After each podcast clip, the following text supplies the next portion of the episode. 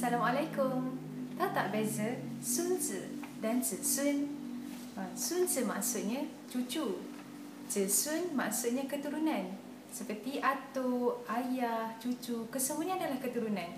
Jadi itulah maksud sunzi dan zisun.